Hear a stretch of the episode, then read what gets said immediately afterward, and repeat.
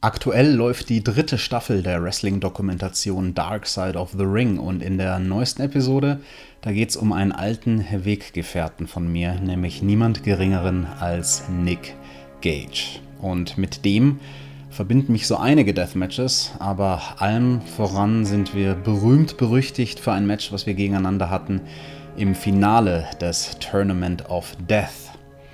Denn das Ergebnis von diesem Kampf war, dass Nick Gage für klinisch tot erklärt wurde.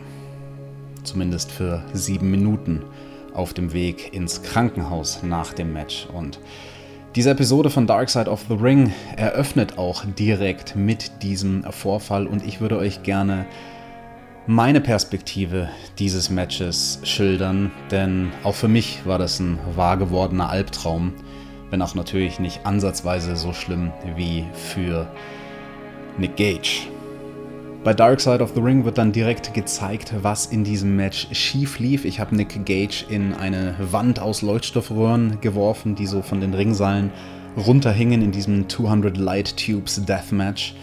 Und dabei hat eine zerbrochene Leuchtstoffröhre ihn erwischt unter der Achsel, hat ihn dort wirklich richtig schlimm aufgeschnitten, hat eine Arterie erwischt. Die Arterie hat einfach nur geblutet wie ein abgestochenes Schwein. Und er ist dann Backstage gelaufen. Und wenn ihr genau hinschaut, dann seht ihr, dass ich mich kurz nachdem ich ihn da reinwerfe, umdrehe um 180 Grad. Ich gehe zur gegenüberliegenden Seite des Rings. Und alles, was dann passiert, findet hinter meinem Rücken statt, außerhalb von meinem Sichtfeld. Und das ging dann alles sehr, sehr schnell. Er hat direkt Hilfe gekriegt von einem Security, der ist ihm zu Hilfe geeilt. Die haben gemerkt, wow, da ist irgendwas richtig schief gelaufen. Dann kam auch direkt der Arzt von Backstage zu ihm gerannt und dann sind sie mit ihm zusammen in den Backstage-Bereich gegangen. Und erst als sie dort schon angekommen waren, hatte ich mich dann umgedreht und auf einmal merke ich so, mein Gegner ist weg. Wie workst du ein Wrestling-Match ohne Gegner zu Ende? Und das war ja auch immerhin das Turnierfinale hier, ne? Und dann habe ich den Ringrichter gefragt, was, was, was ist los? Und der hat mir nur gesagt, he started bleeding and he ran backstage. Und ich dachte mir nur so, okay, im Worst-Case-Szenario, I just killed Nick fucking Gage. Und ich habe dann erstmal versucht, Zeit zu schinden, irgendwie, hab Leuchtstoffröhren zerhauen, wollte natürlich auch nicht, dass das Publikum Panik kriegt. Ich selbst wusste ja überhaupt nicht, was, was los ist und was hier gerade passiert. Ich bin dann schließlich auch in den Backstage-Bereich gegangen oder wollte es. Und da kam mir dann schon John Moxley entgegen, verpasst mir einen Schlag. Und das, was mir da durch den Kopf ging, beschreibe ich auch in meiner Autobiografie. Er hatte sich bereits umgezogen, trug seine Zivilklamotten und verpasste mir einen Schlag, dessen Intensität mich zurückweichen ließ. Oje, sie schicken die Jungs raus, um mich zu verprügeln, dachte ich mir ich habe Nicky verletzt und jetzt wollen sie ihn rächen. Ich habe einen von ihren Jungs verletzt und jetzt wollen sie mich verletzen. Ich malte mir die allerschlimmsten Bilder aus. Ja, ich bin wirklich vom Schlimmsten ausgegangen, weil ich hielt das für einen Shoot. Ich krieg diesen Schlag ab von Moxley, denke im ersten Moment, yo! Und realisiere dann, okay, er, er worked mit mir. Das ist kein Shoot, er worked mit mir und wir, wir improvisieren jetzt scheinbar irgendwie ein Finale. Alles klar, lass uns das mal machen. Und dann läuft das so ein, zwei Minuten und auf einmal kriege ich einen Schlag mit Leuchtstoffröhren in meinen Rücken, den ich nicht habe kommen sehen. Und das sind immer die fiesesten Sachen. Wenn du es nicht kommen siehst, dann trifft dich der Schmerz nochmal so viel mehr. Weil inzwischen ein paar andere Heels vom CZW Lockerroom in den Ring gestürmt waren und die haben mich von hinten attackiert. Auch das habe ich für einen Shoot gehalten.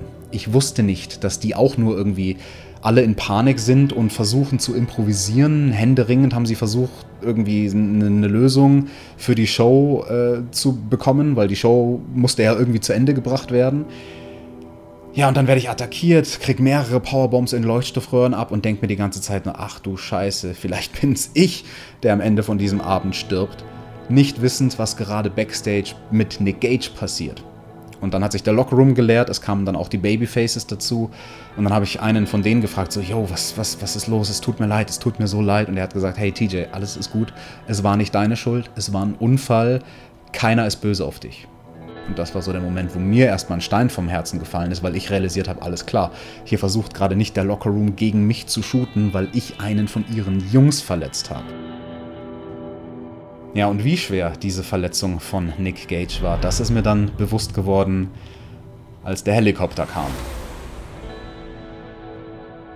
Ja, das war wirklich ein schrecklicher Abend in meiner Wrestling-Karriere, der schrecklichste Abend.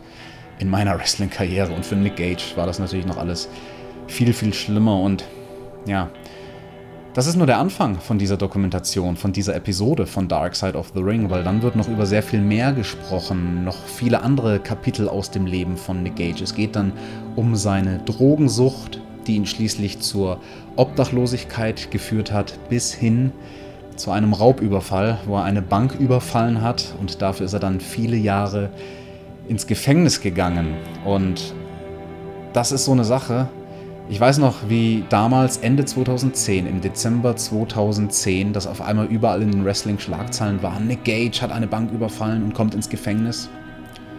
Nur einen Monat zuvor, im November 2010, hatte ich Nick Gage noch gesehen bei einer Show hier in Deutschland. Und ich hatte keine Ahnung, wie schlimm es um ihn privat steht und dass er mit Obdachlosigkeit kämpft und wirklich so existenziell am Limit ist. Und ja, das ist irgendwie ein Armutszeugnis für die Wrestling-Szene. Du kannst manchmal den Ring oder den Lockerroom mit jemandem teilen und bei dem zerbricht gerade das private Leben und du hast überhaupt keine Ahnung davon.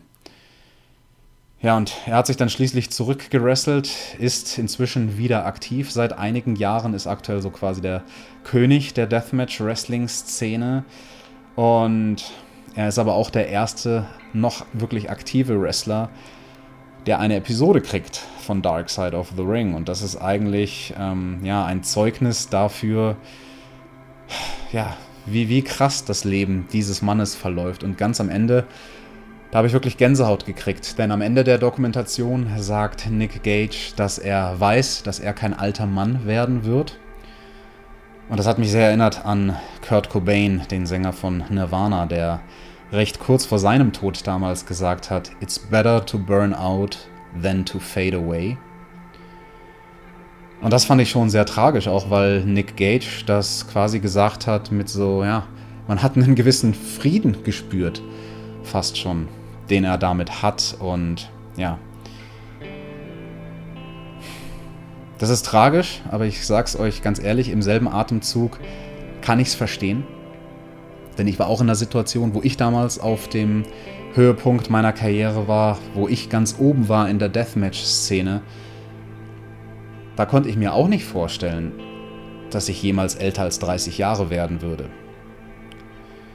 Und es lag einfach an einem Mangel an Vision. Ich hatte damals keine Vision, wie mein Leben außerhalb vom Deathmatch Wrestling aussehen könnte, außerhalb vom Wrestling im Allgemeinen. Und Inzwischen bin ich 35 Jahre, lebe ein glückliches Leben, bin aus dem Ganzen rausgekommen und ja, ich hoffe nur inständig, dass wir nicht sehen werden, wie Nick Gage den Märtyrertod stirbt für seine Kunst, für das Deathmatch Wrestling.